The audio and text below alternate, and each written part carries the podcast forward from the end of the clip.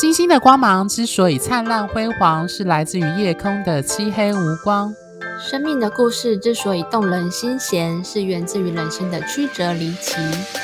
Hello，各位听众，大家好，欢迎收听《HeartStar 心星相惜 Podcast》，我是 Coco 米，我是 Tia。好，今天我们要连续上周的主题。讨论关于花心这件事情。那我们今天这一周的主题，我定位成就是花心的高阶版，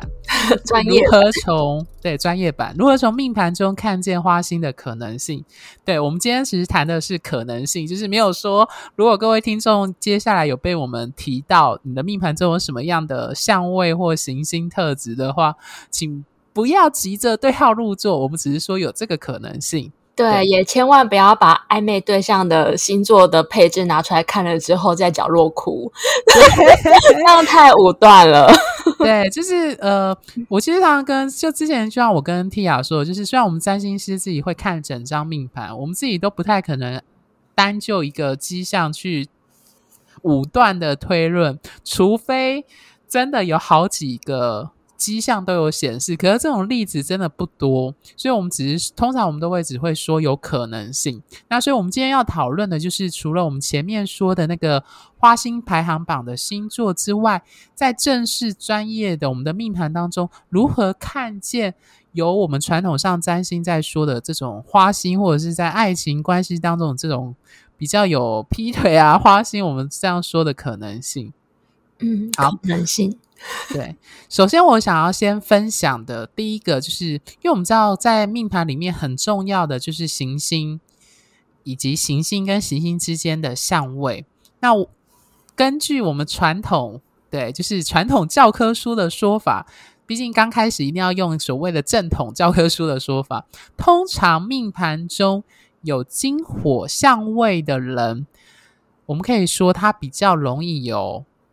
竞争的爱，因为简单来说，火星有竞争的意涵，金星是爱，所以竞争的爱通常在传统的我们的占星教科书上会提到说，这种人可能会进入所谓的三角恋或竞争的爱情关系。那大家想到这种竞争的爱或三角恋，其实大家就可以想到说，他可能就是有花心的连结度会比较高。那为什么通常会说这样的相位的人，他们？呃，会有这样的状况呢？我想分享我以前看过的一个个案的例子。这个个案呢，是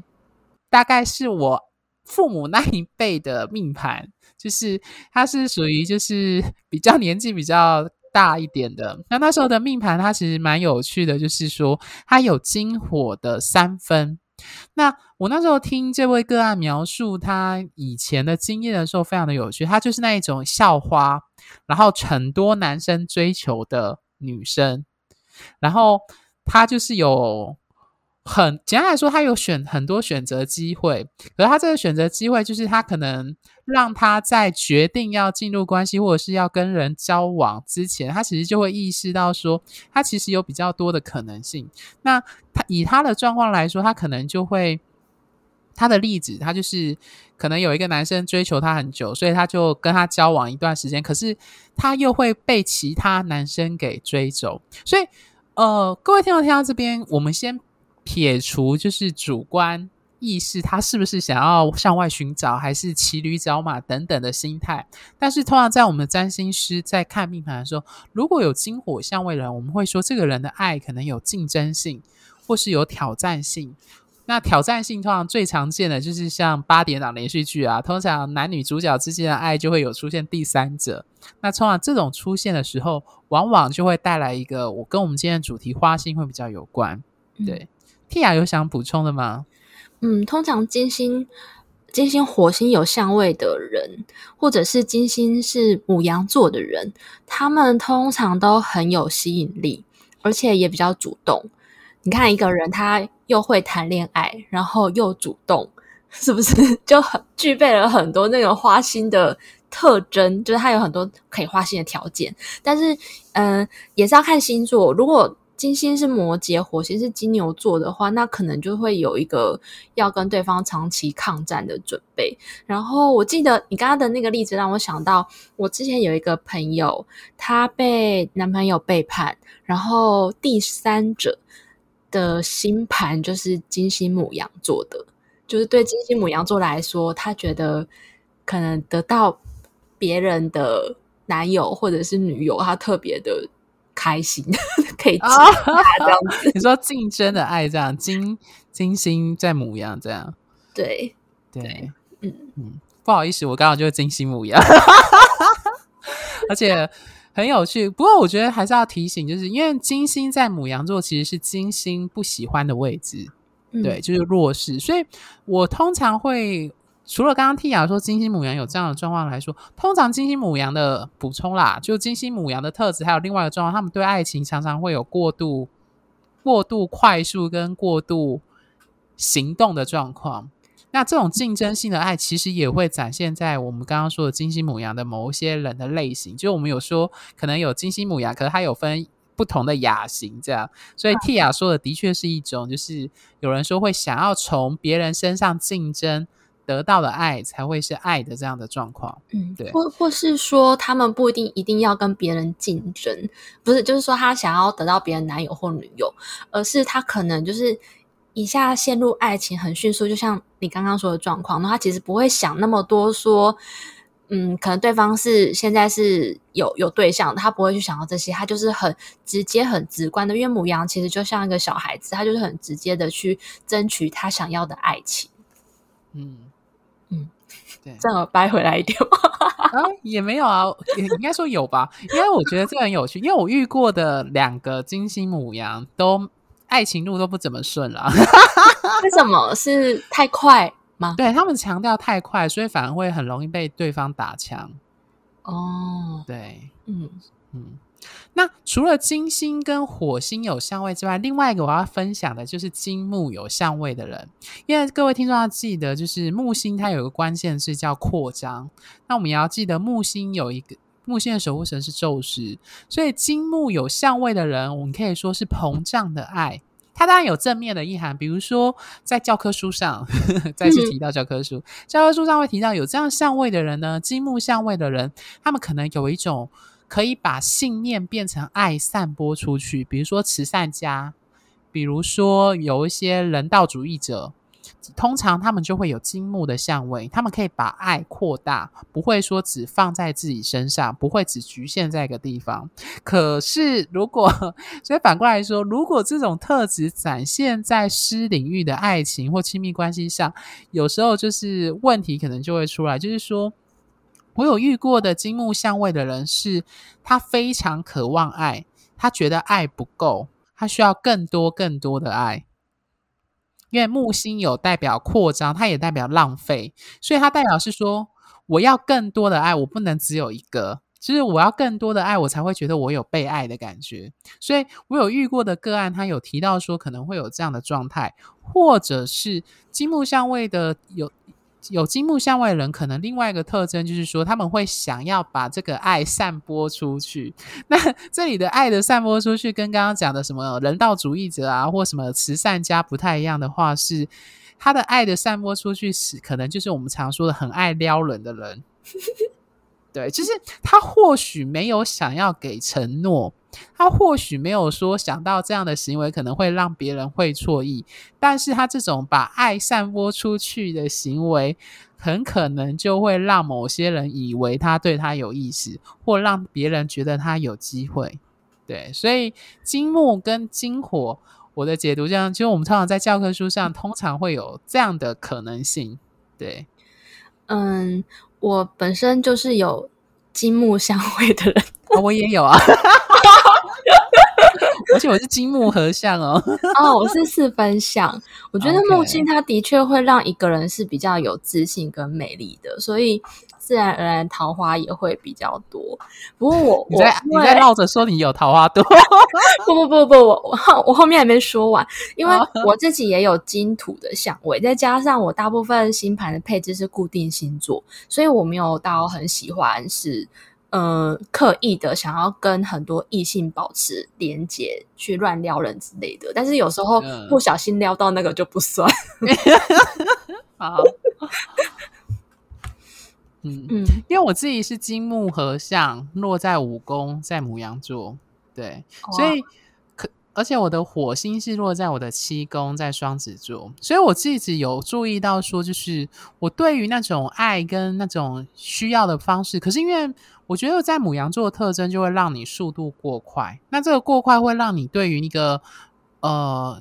如果说爱要培养的话，它需要通常需要花时间，不能够操之过急，所以我的金木合相的特征比较像是。呃，我希望，我的确希望被爱，可是这种被爱比较像是一种，呃，你希望看到别人，别人看到你是有价值的，你是好的，对。所以大家，呃，听众听到我们分享到这边，就是要记住，虽然我们在说可能性，但是还是要看当事人如何去运用他命盘当中的行星，他可以变成慈善家。他也可以变成行善者，他也可能是借由这样的方式想要证明自己是有价值，或者是或许他真的就是觉得我需要很多人爱，或者是我需要爱很多人，或者是他需要跟很多人有暧昧关系，他才会觉得他比较有感觉。对，嗯，所以端看他是怎么样选择去展现。嗯，Tia 还有觉得有什么特行星或相位有这样的特征？我如果嗯、呃、有身边的人在暧昧的话，我我一开始会先看整张星盘的配置。如果说这个人星盘里面的太阳、月亮、水星、金星、火星、木星、土星跟上升都没有固定星座的话，我就会特别的嗯、呃、开启我的雷达来观察这个人是不是有一些花心的迹象。其实我觉得最容易花心的是开创星座。因为他们、oh, okay. 他们比较擅长去开启一段新的关系，像是天秤、母羊、摩羯跟巨蟹。然后变动星座是他们是比较擅长会多工处理、渔场养殖。好好笑！双子、处女，然后射手跟双鱼，他们都是。很擅长多工的嘛，所以就会跟花心，应该不是说他们一定会花心，而是说他们的特质比较擅长去处理、开启某个新的关系，以及同时拥有很多不同段的关系，他们特别可以处理好。而都是固定星座特质的人，不一定代表他就不会花心，而是他会比较不擅长。你知道，就是身为一个固定星座的人，就是我我自己。我我连吃饭哦，我，我连吃饭，比如说，嗯，可能现在有三道菜吧，在那个餐盘上面，我都会一道菜全部吃完之后再换下一道。你这吃饭习惯好特别哦。所以我觉得，对固定星座性质的人来说，其实要花心对他来说是嗯比较难，就是他操作上比较有困难。OK，我想补充就是，我对于变动性质，因为上一次我们有提到花心排行榜嘛，所以你会发现花心排行榜里面好像大部分都是变动星座。那为什么变动性质会被列入有那个多工处理多？可能是因为我自己的观察是，他们通常好奇心比较重，他们比较无法专心。不是专情哦，嗯、我说是专心，或者是他们本身喜欢刚刚说的多工处理，就是多方面的尝试跟互动。那我觉得这种特质就连连带的让他们会有一个伴侣啦，让他们伴侣会怀疑说，为什么你会想要去认识其他人？为什么不跟我在一起就好了？对，就是说这很有趣。不管是双子，或者是射手，或者是双鱼，就是说他们很容易想要去借由变化去体验改变跟变化。那这不是说，呃，他们的原有关系就没有变化。应该这样讲，我们都知道，在一段爱情或一段伴侣关系中，会随时间改变，有高高起起。起伏完全是不同的，不会说就是一旦交往之后就只有一个模式。但是对变动星座特质强的人来说，他们往往会想要去学习、去好奇心。那如果他们在关系当中如果不够满足他，他通常都会向外想要再多认识人。那这里的多认识人，对有一些人来说，就可能会觉得你是不是有别的意图？但是他们本但是他们有没有这样的意图，只有本人知道。也许他们就真的只是想去交朋友，没错。对，就是大家 需要去仔细的去找证据，去彼此评估这样子。对，对我觉得 Coco 明要说的意思是说呢，他有这个能力，但不代表他有这个心会去真的行动。对，通常变动性质强的人会有这样的特色，所以我刚刚我上周才会提说，如果你遇到射手座，你要信任他，除非找到证据，不然你就信任他这样子。对，我另外还会再观察看星盘当中有没有明显的冥王星的特质，比如说在四个轴线，或是有。太阳冥王星、月亮冥王星、金星冥王星跟火星冥王星的相位，因为冥王星这一颗星啊，它跟秘密的、不能见人的地下恋情有关，然后它也跟性能量有关。通常啊，有月冥相位的人，可能会因为是内心有比较嗯深、比较大的黑洞。需要去填补他的情感的需求，所以会需要很多段关系的存在。然后金明相位的人，可能是他会想要身边的人是有权力的，或者是他喜欢有神秘性的，或者是刺激的恋情。所以有金明相位的人，也比较容易会遇到有能力可以花心的人，或者是自己是金明相位的人，可能是因为自己有。致命的吸引力，所以桃花很多。然后日明跟火明相位的话，如果是男生的话，特别是火明相位或者是火星天蝎座的人，他在星盘当中是性能量的加成，就是双重暗示暗示的意思。嗯，像是那个加权，对，罗志祥跟陈冠希。他们两个，罗志祥是火冥相位，他还有月冥相位。然后陈冠希他是火星天蝎座的，再加上日冥相位。然后这两位男明星呢，他们都是月亮天秤座，都有那个罗志陈陈冠希还有月亮星月亮天秤座天秤座的星群，所以这完全就打脸我上一集说的 月亮天秤座关系。嗯，自己承认先被打脸的，他们是有新群的哦，新群比较看。Okay. 星群的意思，小小补充就是说，他星盘当中有三颗以上的行星是在同一个星座，我们会说这叫做他的星盘当中有这样子的星群。那刚好天秤又是开创星座的嘛，又是榜上有名的，所以嗯，其实这的确是可以解释我们在新闻上面看到的这一些。有关于他们的故事，嗯，我想补充刚刚 Tia 讲到冥王星的部分。冥王星这颗行星在我们占星师的眼里，它是非常 powerful 的行星。就是虽然它现在已经不被列在九大行星了，就是已经被贬为就是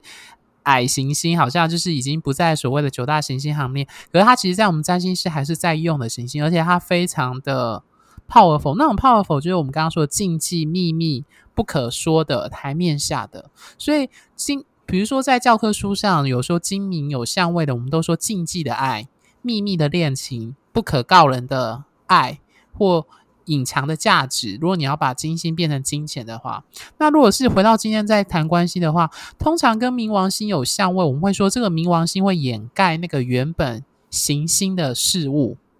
但是不代表那个行星不见了，它被埋藏、被掩盖。所以有金明相位的人，我们通常都会说，他把那个秘密的恋情藏在底下。那这种人，除了我们刚刚说有秘密的恋情之外，我自己观察啦，特别是月冥或者是金明相位都有可能，或者是他命盘有很天蝎特质的话，通常他们都会遇到控制欲很强的对象，或者是他们本身就控制欲很强。嗯，你要身为上升天蝎的，要说明一下为什么吗？你说为什么吗？因为我观察到我很多朋友是月月呃月天蝎，或者是他有月明的相位，他们很容易在伴侣关系中遇到非常有强力控制欲。其实我觉得这很有趣。刚刚蒂雅说到冥王星特质强的人，他会觉得有花心的可能性。那我觉得控制欲这件事情，它其实反映的是背后的恐惧。所以我觉得刚好跟花心这件事刚好是。一体两面的存在，就是因为你害怕失去，你害怕对方离开，你害怕对方不爱你，所以你才会用这种强力的方式去控制他。因为冥王星有控制的意涵，可是冥王星又很爱那种禁忌、秘密，那种非常有爆炸性的那种能量，所以禁忌、秘密的恋爱、恋爱或者恋情又会吸引这些人去进入。听起来很矛盾，可是我必须说，这就是。解命盘最有趣的地方，就是你可以从个案身上看到一些看起来很矛盾，可是却又结合的天衣无缝的生命故事。对，嗯、我自己观察到的冥王星特质强烈的个案啊，他们之所以会遇到可能有控制欲的，或者是自己是有控制欲的，背后都是来自于可能，呃，他们的内在的情感需要有一股巨大的能量，是不会抛弃他们，会掌控着他们，永远握着他们的。所以，他背后的动机，就像你刚刚说的，他们是怕被抛弃，或者是怕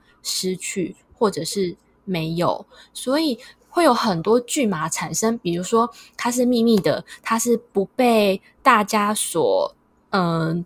认同的这些恋情，这些这一些巨马，它就会出现在很多这个人生命当中的跟恋爱有关的剧情。原因是因为他必须他想要这一些剧码来来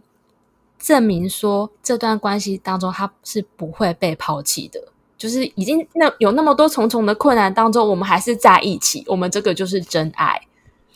Tia 其实讲到一个我们以前在求学过程，就占星师求学过程当中讲到一个很有趣的话，就是呃，我们那时候老师有提到说，就是冥王星或天蝎特质强人，他们很容易遇到危机。我们以为是危机喜欢找上他们，他说只对了一半，剩下一半是他们自己也渴望这些危机去证明他们有存活能力。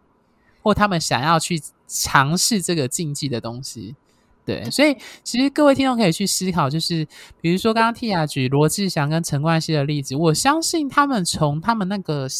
不论是性或是这些能量当中，他们去得到一种刺激的快感。对，那通常是这个部分某种程度上，它反映了社会的禁忌，以及社会上比较不太能接受的部分。所以，其实冥王星的能量为什么那么 powerful，就是因为它就是因为不被接受，或比较不能不能被摊开来看，所以它才会 power。因为它一旦摊开来，往往就会造成爆炸这样子。对、对。然后，如果说，嗯、呃，各位听众听到这边，对自己的恋情就是。觉得内心听到冥王星这一段，觉得内心有共鸣的话，你自己也觉得很痛苦，不想要继续再这样下去了。那解决的方法其实很简单，就是回去看心里的那一个嗯不安全感的来源是什么，然后去朝那个方向解决。当那个不安全感你不想再牢牢的抓住它的时候，你就会不会再遇到。你必须要牢牢抓住的，或者是必须要牢牢抓住你的任何事物。嗯，我想补充就是，呃，回过头来，就是我们今天谈的这些相位，其实最终的目的还是希望能够帮助到，也许在听的某些听众，曾经在呃寻找爱情的过程中遭遇这样的状况，或类似，可能你自己就是那个人，或者是你的伴侣。曾经是这样子的人，就离开你的伴侣是这样的人。那我想分两个部分去分享，就是首先就冥王星特质强的人来说，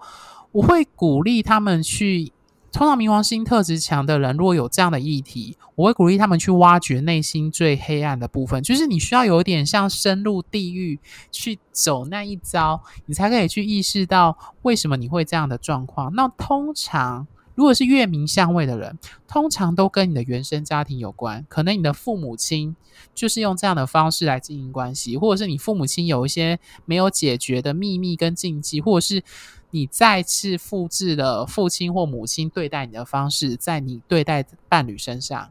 对，所以我会鼓励大家去，如果是冥王星主题的话。哦，那另外再补充，就是 Tia 刚刚讲到说，如果是男生冥王星特质强，可能就是性能量很强这件事情，对不对？而且体力也比较好。为什么这样？有人听观众听到可能会很开心，是这样吗？要按照这样去选床上功夫好的是这样。嗯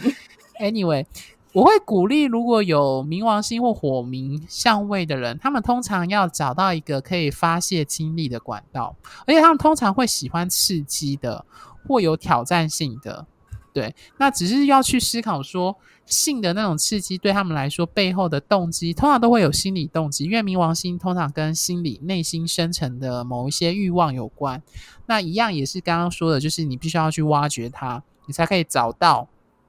事实跟呃事实跟因素。那意识到这些事实跟因素或真相的时候，你才有解决它或者是呃疏解它的方式。对，嗯、那回到我前面讲的金火跟金木呢，我觉得如果有这两个相位人哦，不是说你一定会花心哦，你可能是慈善家或是什么的，对。那但是如果你本身当事人自觉自己呃，或是你伴侣，或是你自己本身有我们讲的可能有花心的征兆，或觉得得到的爱不够的话，就要去思考说，到底对你来说，爱追求的意义跟象。现象是什么，或者是你为什么要追求爱？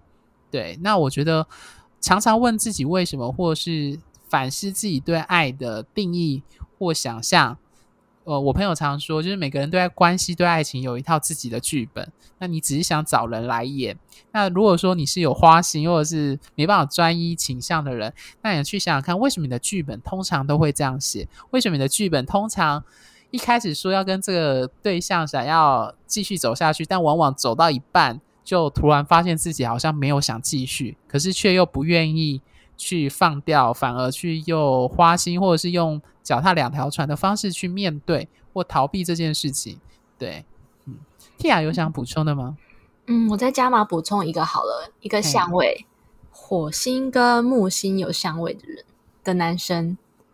也是属于体力很好型的，然后他们的花心比较像是在性关系上面的花心，也就是说，说冒险对不对？性冒险，对，可能会有比较多的性伴侣，可是他们这不代表他们的那个